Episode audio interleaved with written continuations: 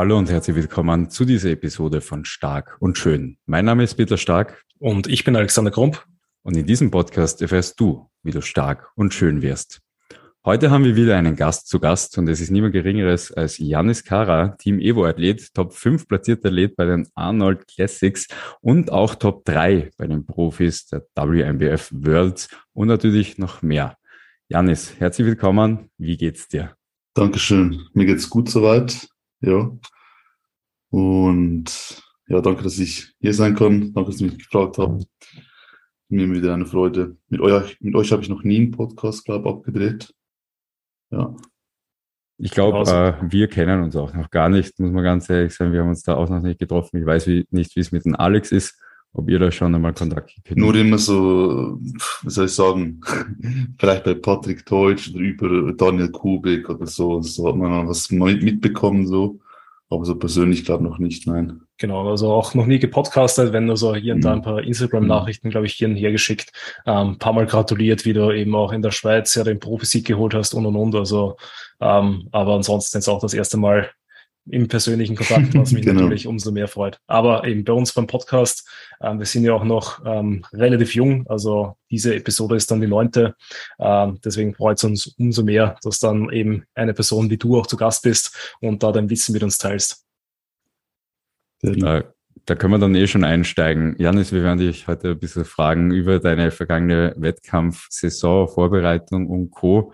Und da haben wir gleich die erste Frage. Du hast dich ja vom Patrick coachen lassen. Wie genau. gesehen hat, hat es ja sehr, sehr gut funktioniert. Wie war da die Zusammenarbeit? Ja, ich war sehr zufrieden. Habe ich aber auch gedacht, dass ich Patrick angefragt habe, weil das Ding ist halt, ich wollte einfach jemand, dem ich vertraue. So. Und ich habe halt dem Patrick ein gewisses Vertrauen, weil ich einfach weiß, wie er aussieht, wie seine Athleten aussehen ähm, und so viel Erfahrung hat. Das war so der Grund. Aber das Ding ist, ich meine, Patrick weiß sehr viel. Die Frage ist, gibt es jemanden, der vielleicht noch mehr weiß? Vielleicht. Aber das nützt dir nichts, wenn du dem Coach dann nicht vertraust. Ähm, und ja, das ist für mich so ein großes Thema. Weil bisher habe ich mich halt selber gecoacht. Ähm, beziehungsweise, ja, ich hatte schon ein bisschen Hilfe immer wieder mal.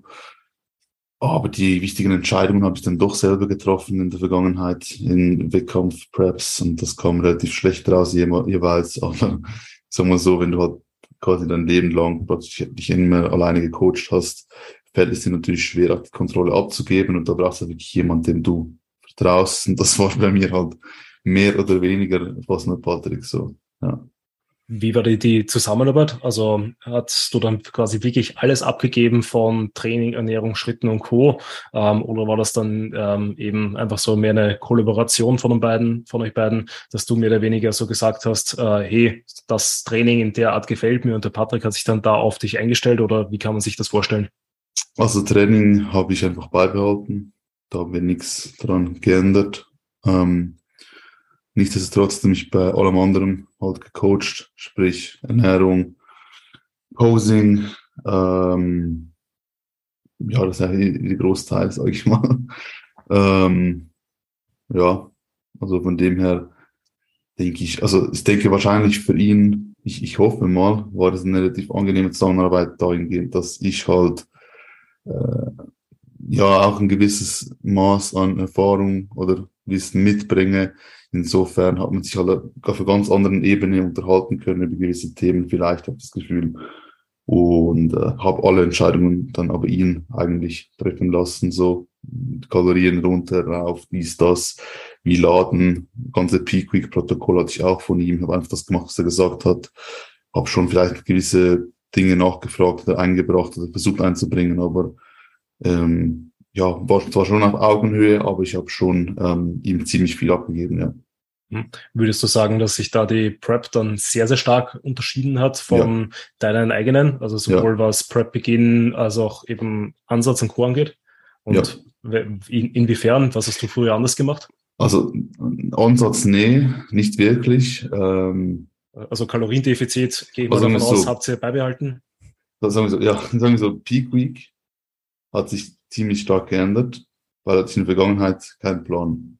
Er hatte auch extrem Angst vor der Peak Week und wir haben dann Probeladen etc. hat mir die Angst ein bisschen genommen Und inzwischen bin ich da relativ zuversichtlich, dass ich es auch bei meinen Athleten gut hinkriege, weil Patrick hat halt ein System, dass man halt ja natürlich auf die Leute anpassen muss, aber ein System, das relativ gut funktioniert, finde ich, das auch relativ sinnvoll gestaltet. Es ist auch nicht groß was Spezielles, es ist eigentlich im Prinzip mehr oder weniger einfach die Carbs laden, entsprechend Körpergewicht, entsprechend Athlet, das vorher testen, verschiedenen Mengen ähm, und ja, Wasser und Salz etc. einfach konstant halten, ähm, damit es auch keine Überraschungen da gibt, gar nichts groß rumspielen dort.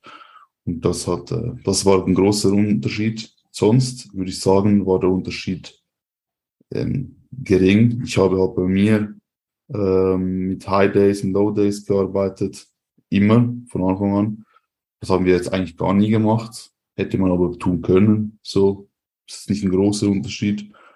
Der größte Unterschied war, dass immer wenn ich dachte, so, jetzt hätte ich die Kalorien gesenkt, hat er gesagt, nein. Und dann vier Tage später kam der Drop. So, das war der große Unterschied. Dass ich einfach nicht äh, vorschnell dumme Entscheidungen quasi umgesetzt habe, weil man selbst ist noch nicht mehr objektiv, man hat immer Angst, dass man zu wenig macht. Also ich persönlich habe nie, ich brauchte nie jemanden, der mich pusht. Höchstens vielleicht beim Posen, dass ich früh genug anfange. Noch habe ich es aber schon durchgezogen. Ja, aber das war der große Unterschied eigentlich, dass Patrick halt die Entscheidung getroffen hat, mit einer Ruhe mich gebremst hat, nein, nicht Schritte erhöhen, nein, nicht Kalorien senken, warten. Okay, jetzt ist es nötig, dann senken wir so, in dem Stil. Genau. Da muss man eh sagen, ihr beide schwingt schon ziemlich auf der gleichen Wellenlänge, gell? Ja. Weil wir haben den Patrick auch schon im Podcast gehabt. Und äh, ob es jetzt die Ruhe, ob es die äh, Sprech, äh, also die, die, die Stimmhöhe, Sprechstimme, alles ist, ihr schwingt, ihr schwingt, ja, ihr schwingt wirklich. Das ist ein Wahnsinn. Also ich glaube, das passt auch unglaublich gut zusammen. Ähm, wie, wie war dann die Wettkampfsaison so im Großen und Ganzen für dich? Sie war ja vom Ausgang her sehr, sehr erfolgreich. Hattest du aber da schon mit, ähm, sagen wir mal, schweren Momenten auch zu kämpfen oder war das wirklich eine mhm. glatte Nummer? Also vom Outcome her, sage ich mal, von den Resultaten her, vom, von der Optik, von der Platzierung her etc war es schon eine glatte Nummer. Da war ich sehr zufrieden. Ähm, ja, mein, bei der Classic habe ich nicht großes erwartet. Wurde Fünfter, konnte mir noch meine Kür zeigen, war easy. War eh nur ein Warm-up-Wettkampf. Ähm, ja, war halt schon aber stressig, muss ich sagen. So. Ähm, dann SNBF-WNBF European Pro Cup, den ich gewonnen habe. Das war sehr gut. Ich hatte davor halt ja schon ziemlich, äh, ja, ziemlichen Leistungsdruck, muss ich sagen. Also ich war ultra krass angespannt und dann aber relativ, ja, relativ gut gewonnen, sage ich mal. Also es war nicht irgendwie so eine extrem knappe Kiste oder sowas. Von dem her ähm, waren da ein ziemlicher Druckabfall und dann noch die WM in Las Vegas, das auf jeden Fall ein Erlebnis war. Also schwere Momente dahingehend nicht. Ich habe nur mehr, ähm, mehr das ganze Wettkämpfen, Wettkampf, Wettkämpfe machen ein bisschen hinterfragt, weil ich halt eigentlich schon so, sagen wir so, wir haben entladen vor der Peak Week bei der Arnold Classic, was ein Warm-Up-Wettkampf war. Und am zweiten Entladetag habe ich bis zum Ende Prep keine Bock mehr gehabt. Auch alles so, was mit dem zusammenhängt. Hatte keinen Bock mehr aufs Training. Und auch die Wettkämpfe, die waren an sich dann schon geil. Aber hätte ich dort entscheiden können, so, ich erlebe sie nicht, dafür ist es vorbei, hätte ich es gemacht. So, das ist halt nicht so cool. Da muss man sich halt dann auch schon fragen, ob das wirklich das Richtige ist, ähm, da irgendwie Wettkämpfe zu machen oder regelmäßig Wettkämpfe zu machen, weil eben, ja, meine, irgendwann hast du halt Sozialleben, ist es nicht mehr wirklich vorhanden. Äh, dann hast du eigentlich mehr oder weniger nur noch das Bodybuilding. Und wenn dir selbst das nicht mehr Spaß macht, dann ist es so, ja, weil eben der Moment auf der Bühne, den feiere ich übelst, der war ultra geil wie immer. Aber alles davor, ja, könnte man von mir aus auch, von mir aus gesehen auch auf jeden Fall überspringen. Hätte ich wirklich keine Mühe damit, wenn das wegfallen würde. Im Gegenteil, ja. Also genau das Gegenteil vom Roman Fritz eigentlich, der ja letztens im Video mal geäußert hast, dass in Wettkämpfe nur am Arsch gehen und er eigentlich nur Bodybuilding komplett feiert. Ähm, wobei eben, ich kann mir auch nicht vorstellen, dass dieser ganze Grind da ist, ähm, den man dann einfach hat, wo man halt einfach Phasen durchläuft, die dann einfach unlustig sind, wo du eben gesagt hast, ähm, einfach das Training nur noch Arsch ist, wo man sich eigentlich nur noch ins Gym ähm, bewegt, weil es halt zu erledigen ist, wo die Beine durchgehend wehtun, weil einfach die Liturgie so hoch ist und weil sie einfach nicht mehr recovern wollen. Ähm, hast du da irgendwelche Tipps, wie du da durch diese Phase durchgetaucht bist? Ähm, beziehungsweise wenn das jetzt eben Wettkämpfer hören, die jetzt eben, wenn sie diese Episode hören, so vier, fünf, sechs Wochen vorm eben ersten oder vielleicht sogar letzten Wettkampf sind, ähm, die sich vielleicht genau gerade in dieser ähm, Phase befinden, was sie da am besten machen können?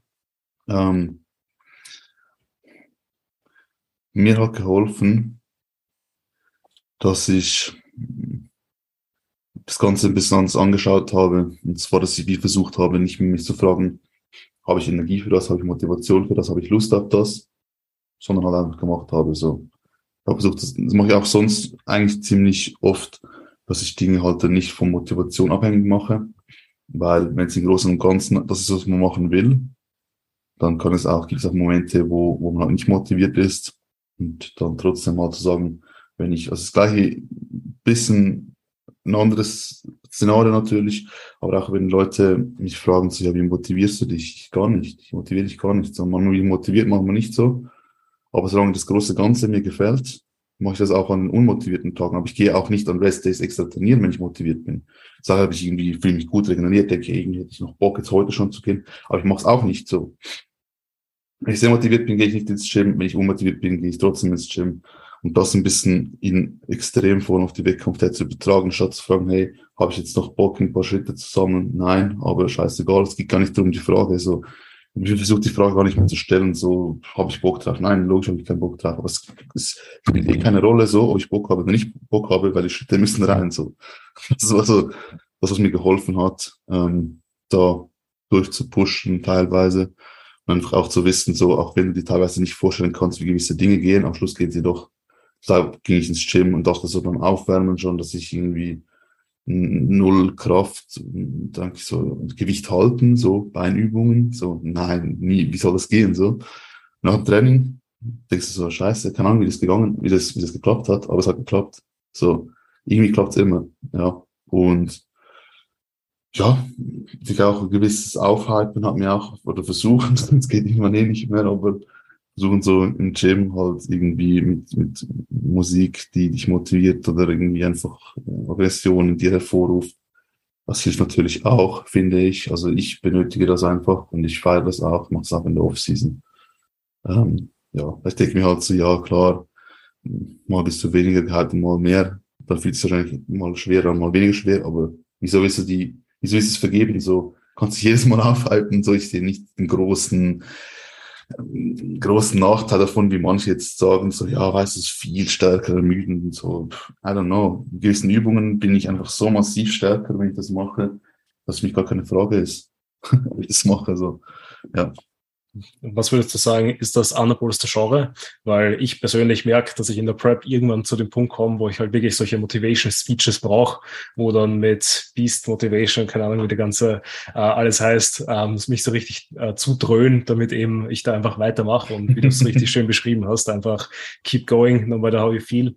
Ähm, was sind also deine To-Go-Genres, was eben Musik und Chor angeht? Ähm, also in der Prep habe ich lustigerweise oft so Jay Cutler Motivation Videos angeschaut. Weil Jay Cutler war irgendwie, ist für mich ein Vorbild so allgemein.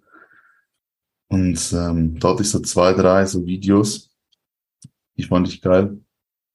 Sonst, abgesehen davon, es kommt ein bisschen darauf an. Es gibt verschiedene Stufen bei mir. Wenn ich am Anfang der Prep, auch wenn du gut regeneriert bist und voll motiviert bist, dann kann ich auch Hip-Hop und so hören, was ich sonst eigentlich immer höre. Ja. Und dann irgendwann kommt ähm, so der Zeitpunkt, wo es eher in Richtung so New Metal geht, so, keine Ahnung, äh, so ich da Limp Bizkit, Linkin Park, so die, die Schiene. Und wenn das, oder ACDC oder so, und irgendwann reicht das nicht mehr und dann muss irgendwie so Metal sein, sag ich, was ich höre da, kann. Slipknot, Chimera, was ihr das kennt. Das sind alles Dinge, die ich sonst eigentlich nie höre. Also wenn ich Auto fahre, würde ich das nie hören, so. Oder auch sonst, wenn ich irgendwo chille oder keine Ahnung, irgendwie nur schon, auch wenn ich nie unterwegs bin, ich würde das nie hören, so. Aber im Training, so von manchen Sätzen, während manchen Sätzen muss es einfach sein. Man braucht einfach jemanden, der dich einfach anschreit und Musik, die einfach nur so Gewalt und Aggressionen dir hervorruft. Also, ja, wenn dich halt darauf einlässt. Ähm, ja, das waren so meine ja, kann, kann ich gut Gut fühlen. Deswegen habe ich auch vier verschiedene Playlists und je nachdem, wie genau. Mut halt ist und je nachdem, in welcher Zykluswoche man sich befindet, wird auch eine andere Playlist eingesetzt. Also da so ein bisschen Musikprogression ähm, ähm, Periodisierung ähm, ist schon sinnvoll, ähm, wenn man es nicht übertreibt. Also ich glaube, so, äh, hat das mal Revive Stronger irgendwie so gesagt, so Woche eins Podcasts, Woche zwei dann irgendwie ganz entspannte Musik oder sowas. Ich glaube, da übertreibt man es. Aber ansonsten kann eine Musik schon Kick geben. Wie ist das bei dir, Peter? Also ich bin auch schon gut konditioniert und ich habe gerade äh, sehr viel lächeln und nicken müssen, wie Janis du das gerade erzählt hast, weil genau in der Phase befinde ich mich auch gerade habe mich gestern auch durchs Beintraining durchgescheppert mit Musik im Kopf und es war einfach wunderbar. Aber auch mit Patrick letztens drüber gesprochen, also so Motivation uh, Speeches wie um, Be a Monster oder Spartan Law und diese ganzen Sachen tun schon sehr, sehr gut, wenn man sich die reinpfeift und einfach mhm. einmal dann ja ein bisschen das Monster in sich rauslasst. Genau. Halt im Training, ganz wichtig. Mhm. Janis, ich habe da noch eine Frage an dich. Du bist ja bei der Arnolds gestartet und ich glaube, äh, was ich so mitbekomme, das ist ein ziemlich stressiger Wettkampf auch. Gell? Mm, da treten mm. immens viele Leute an. Es ist auch von Registrierung und Co. richtig hart. Du warst aber auch äh, bei der WMBF Worlds. Äh, da läuft ja alles ein bisschen angenehmer, glaube ich, ab, als im Vergleich zu Arnolds. Oder ähm, ich würde gerne von dir einfach wissen, wie wie vergleichst du das Ganze so vom ganzen Aufbau beziehungsweise auch von der Qualität der Athleten? Wo hast du, äh, ja, wo hast du dich einfach äh, mehr gesehen? Hm.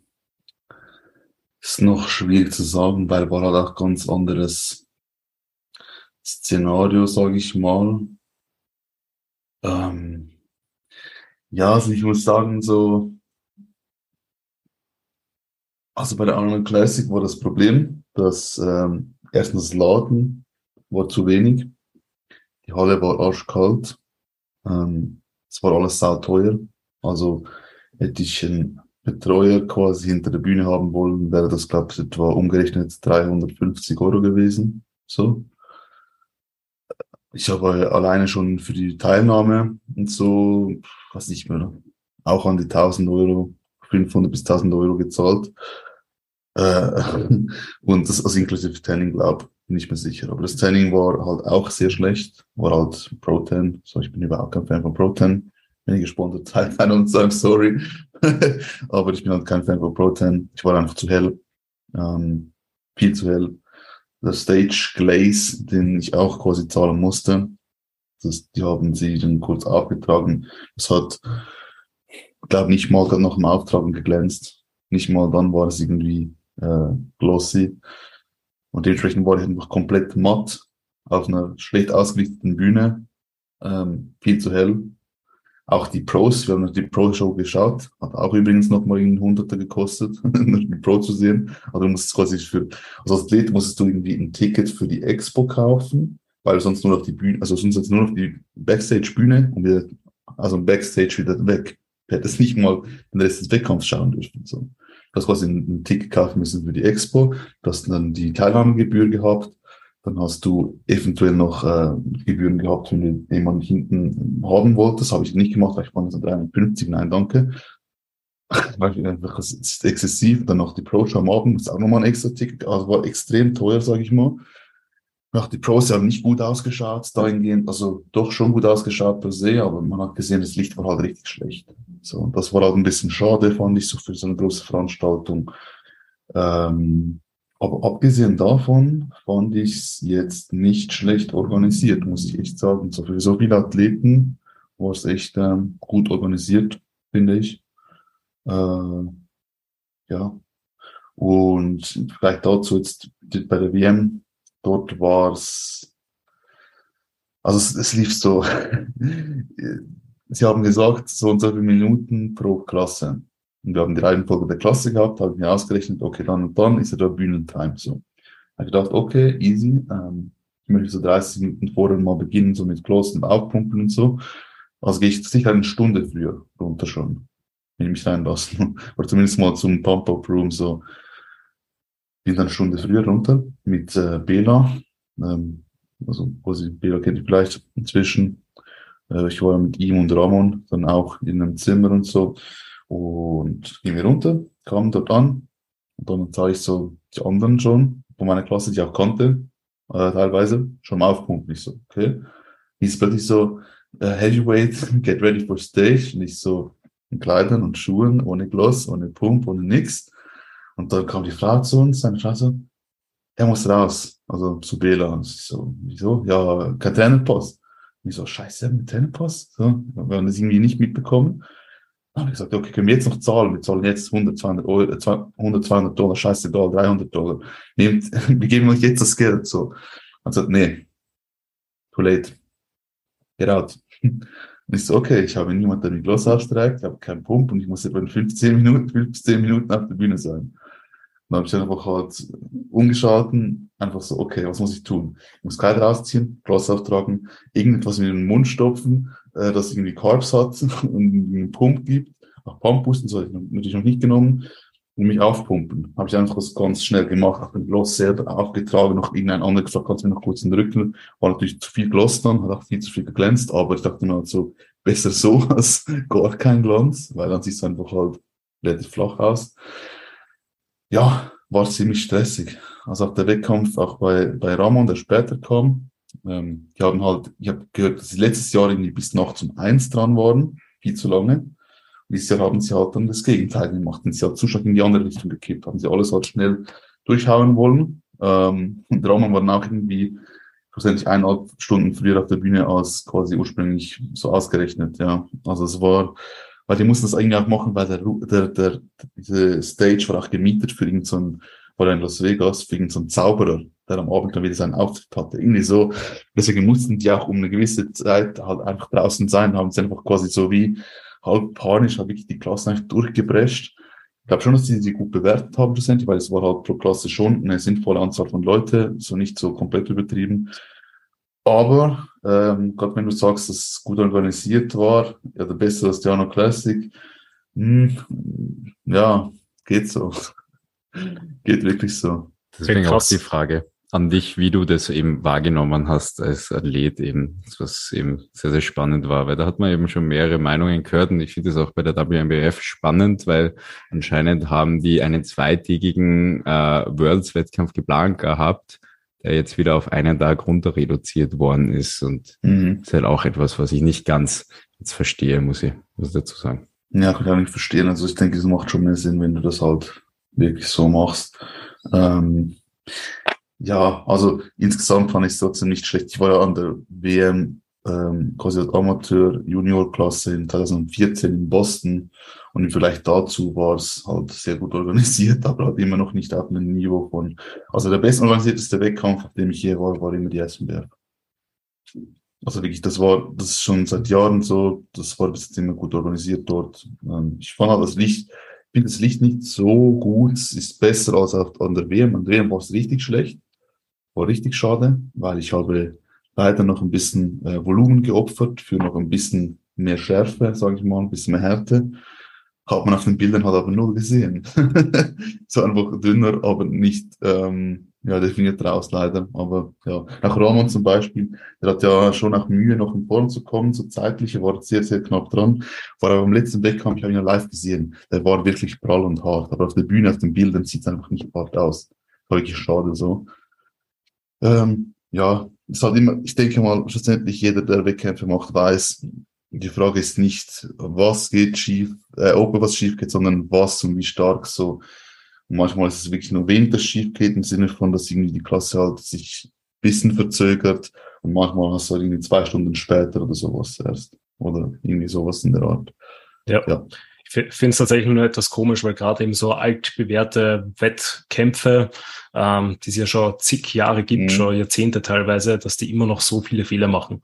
Also es ist ja auch bei uns, muss man sagen, letztes Jahr die NPC Austria war eigentlich, also ist natürlich ein neuer Verband, also NPC gibt's halt noch nicht so lange, früher hat es halt IFBB geheißen, bevor es diesen Split gegeben hat, mhm. aber eigentlich wissen die ja, wie es läuft, das sind ja die gleichen Leute im Hintergrund gewesen und dann eigentlich sich zu verschlechtern, finde ich halt eher eine schwache Leistung und da meine ich, kommt es mir so vor, als würden jüngere Verbände wo halt Leute einfach im Verband, also im, im Hintergrund sein, die halt eben noch nicht so alt eingesessen sind, teilweise bessere Jobs machen, weil die genau auf das Acht legen, was halt für Athleten geil ist. Sprich eben einfach gutes Bühnenlicht, ähm, eben einfach ein möglichst guter Ablauf, weil das sich hier und da verzögert, das kann halt einfach passieren, ähm, weil manche Klassen sind halt einfach enorm schwer zu judgen und da habe ich dann auch als Athlet lieber, dass sich die Judges halt mehr Zeit nehmen, mehr Vergleiche quasi ähm, anfordern ähm, und dafür halt die Platzierung passt, anstatt dass halt mhm. irgendwer übersehen wird oder eben irgendwelche Details übersehen werden. Ähm, aber es habe halt einfach das Gefühl, es würden da viele, vor allem eben auch große Shows, wie du so sagst, einfach gerade nicht so abliefern, wie sie sollen. Weil ja, eben, nur so. Okay. Also warst du dann noch live beim Natural Mr. O? Hast du dir deinen Sepp angeschaut? Ja. Genau, also ich war ja eben auch 2017 dort und habe ja auch seitdem Jahr für Jahr das verfolgt und das ist ja eigentlich auch eine, eine Frechheit aus meiner Sicht. Was also ich war, ich war wirklich schockiert. Ich war wirklich schockiert, ich war sprachlos. Also es war wirklich so. Ja. Es war, also für mich, es, es, ich kann es wirklich nicht sagen. So, es ist wirklich, ich kann es wirklich kaum in Worte fassen. Es war wirklich einfach. Ja eine Farce von A bis Z komplett. Die Platzierung, das Licht, die Klassen, der Raum, das Aufpumpen, alles war einfach. Ja. Keine Ahnung. Irgendwelche Kindergartenkinder hätten das besser irgendwie hingekriegt. Ohne Witz. Das war wirklich Katastrophe. Absolute Katastrophe. Also ja. ich, äh, also ich verstehe, dass Sepp ziemlich, ähm, ja, pisst war danach, weil eben, die Platzierung, also, auf schlicht, es war wirklich, ja, wäre es nicht, wäre es nicht so traurig quasi für die, die durch, dadurch leiden, sage ich mal, wäre es einfach nur lustig gewesen, es wäre nur Comedy gewesen. so. Ja, also, also wenn so, wenn so ein kleiner Wettkampf von dem äh, Verband XY ist, der die äh, super duper Pro Natural Show machen will, ähm, dann eben mit einem Teilnehmerfeld von 30, 40 Leuten, dann ist es ja irgendwie okay und lustig. Aber wenn das der Pinnacle of the Sport sein soll, der ja, größte Prestige-Wettkampf überhaupt, es ist halt einfach nur ein Joke. Also da, kann ja, da wurden sie auch nie müde, das zu betonen.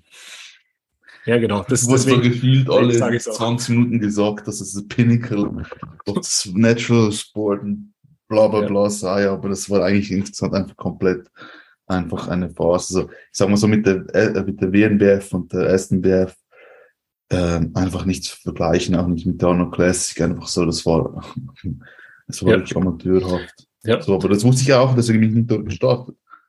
Das ist es ja. Äh, weil alleine das, was ich von Patrick gehört habe mit der Platzierung, habe ich auch die Videos gesehen, hat mir gereicht zu sagen, dass ich dort nicht starten werde, auf gar keinen Fall. Ey, auch wenn ich dort gewinnen könnte, würde, wie auch immer. Hätte wahrscheinlich eh nicht gewonnen dort jetzt, aber sagen wir so, ja. nein. Mhm. Das ist halt auch sehr, sehr, sehr viel Geld für eine sehr, sehr schlechte Experience.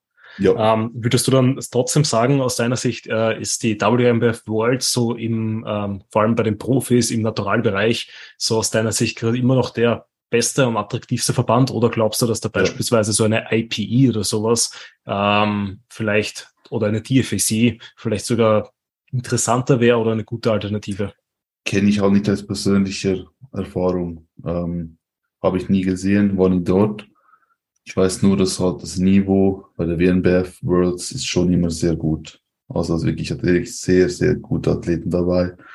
Ja, so dass ich, ich wurde ja Dritter hinter ähm, einem Gesamtsieger der letzten zwei Jahre den Gesamtsieg geholt hat und noch einen, der aber noch vor ihm war. Und der anderen Klasse hat es auch noch irgendwie Mittelgewicht oder so. Noch einen gehabt, der auch wirklich brutal ausgesehen hat. Äh, Leichtgewicht glaube sogar auch noch. Also es war wirklich, uh, das Niveau war sehr, sehr gut, finde ich. Und äh, auch bei den Amateuren kam so ein bisschen auf die Klasse drauf an. Ähm, hat meistens halt wie immer die ersten paar sind sehr gut und dann die restlichen denkst du dir, okay, da habe ich schon bessere auf Amateur-Wettkämpfen, Junioren gesehen. Das, das ist halt, halt immer, hast du immer dabei. Ist halt auch so, dass wenn du halt in, einer, in einem kleinen Land, kleinen Föderation, halt den Gesamtsieg holst und dich dann halt qualifizierst, weil das Niveau dort halt schon nicht gut war. Weil zum Beispiel jetzt auch, stell dir mal vor, ein, ein Sepp hat sich jetzt nicht äh, die, die WNBF Pro Card bekommen. Das ist eigentlich vom Niveau her, hat er dort locker hingepasst, so. Also, keine Frage.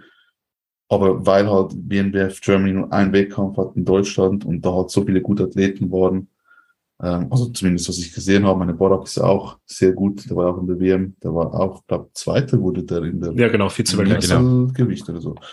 Ähm, und ja, das, das war richtig, das, das Niveau war besser. Also Natural Olympia war das Niveau schlechter, muss ich ganz ja. ehrlich sagen. Ja. Ja, äh, also ist auch meine Beobachtung. Also ich war noch nie bei der WMBF Worlds, aber es wäre für mich jetzt eigentlich auch so im, im Naturalbereich eigentlich der Wettkampf, wo ich halt langfristig dann hin will und mich langfristig behaupten möchte. Weil wie du sagst, ich finde es einerseits sehr sinnvoll, auch bei den Profis einfach äh, unterlassen damit man nicht alle in eine riesige Klasse mit 30 mhm. Leuten reinsteckt mhm. und wenn du da halt nicht schon der x-fache ähm, Mr. O bist, dass du da nicht übersehen wirst. Ähm, plus eben, weil, ähm, wie du sagst, einfach vom Judging her und von der Qualität her halt die, die Leute ganz, ganz krass unterwegs sind.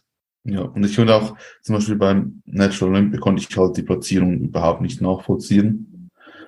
Hingegen bei der WNBF Worlds konnte ich jede Platzierung, meine Bordplatzierung hätte ich vielleicht anders gesehen, aber es waren alles Platzierungen, die man diskutieren kann. So, man kann, es gibt Argumente dafür, dass der eine ähm, vielleicht auf dem ersten hätte landen sollen, aber das sind alles so eher knappe Entscheidungen, Entscheidungen, wo man auch gewisse Präferenzen vielleicht noch hat. Ähm, aber ja, es war nie irgendeine Entscheidung, wo ich dachte so, hä? Das kann einfach nicht sein. So, hätte auf den ersten gemusst, aber er war auf dem siebten. So was hatte ich auch bei der WNBF ich zumindest noch nie erlebt. Aber ich kann halt nur von meinen Erfahrungen sprechen und von dem, was ich dort gesehen habe. Es kann natürlich auch theoretisch sein, dass in allen anderen Jahren das komplett umgekehrt war. könnte theoretisch sein. Darum. Also ich, ich glaube, das könnte daran liegen, weil bei der äh, beim Natural Mr. O ja anscheinend zumindest bei Profi Bodybuilding äh, nur drei Judges statt sechs oder sieben am Werk waren oder zumindest nur die Stimmen von drei Judges gezählt haben. Genau. Was ja an sich schon eine Frechheit ist, ja. ähm, weil eben für das Geld, was man da zahlt, dass man dann eben nicht fair bewertet wird und oder die Bewertung dann auch nicht äh, nachvollziehbar ist. Und ähm, ja. Wenn das Regelwerk nicht eingehalten wird und so Zeug. Das ist ja. einfach so. Ja. Janis, was kannst du da unseren Zuhörern mitgeben für ihre Saison? Du weißt, sie startet jetzt eigentlich nächste Woche oder beziehungsweise sie startet jetzt, mhm. wenn die Podcast-Episode rauskommt, startet äh, alles los und ist schon mitten im Gange und Co. Was würdest du unseren Zuhörern, die auch Athleten sind, Wettkampfathleten sind, mitgeben für die Wettkämpfe? Ähm, doch schwierig zu sagen, ehrlich gesagt. Ähm, ja, vielleicht dass ihr versucht, die Ruhe zu bewahren und einfach halt immer so das Beste aus der Situation zu machen, weil ich habe schon so viele Dinge erlebt und gehört. Ich, meine, ich bin nicht der Erste, dem solche Dinge passiert sind, mit dem zu spät quasi erst aufpumpen können. Das kann man so einfach nicht gut sagen. Immer genügend Zeit einplanen. Wenn es heißt, du kommst um neun oder zehn dran, dann sei um halb acht, acht dort. Lieber ein bisschen zu früh als zu spät. Ähm, ja, oder auch zum Beispiel 2014 habe ich fast einen Auftritt verpasst. Also da vom Pump war da sowieso gar keine Rede. Ähm, da hab ich, bin ich dann von unten in den Katakomben in Boston auf die Bühne wirklich gesprintet, weil die schon auf, auf der Bühne waren. Ja.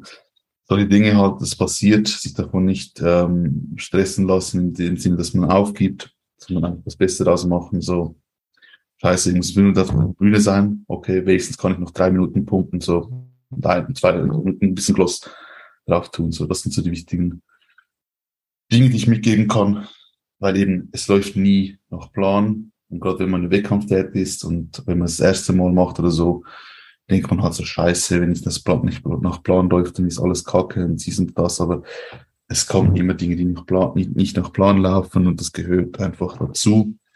Ähm, ja, sich nicht davon peeren lassen und einfach nicht aufgeben. Nie. Das ist auch ein gutes Abschlusswort für diese Podcast-Episode.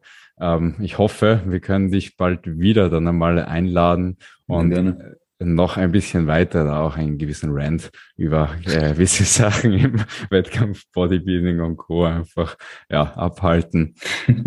Jetzt wollen wir uns aber auf alle Fälle mal nochmal bei dir bedanken, dass du die Zeit genommen hast. Auch danke für diese Einblicke, die du uns gegeben hast, auch die bisschen Vergleich von gewissen Wettkämpfen und Co. und auch die Tipps, die du den Zuhörern mitgegeben hast und wünschen jetzt unseren Zuhörern alles Gute. Ähm, natürlich bitten wir ums Teilen, ums Kommentieren, Nachfragen natürlich, wenn ihr an den Janis Fragen habt, wenn ihr an den Alex Fragen habt, an mich Fragen habt und an Stark und Schön Fragen habt, einfach durchsenden, die ganze Episode natürlich teilen, anhören, liken und Co. Yes. In diesem Sinne, ähm, falls ihr Fragen auch noch zum Janis habt oder wenn ihr ihn finden wolltet, findet ihr da auch noch die Informationen in den Show Notes. Also da sind seine Social Media Profile und Co. verlinkt. Und ansonsten hören wir uns in der nächsten Episode wieder. Ciao und Baba. Bis zum nächsten Mal.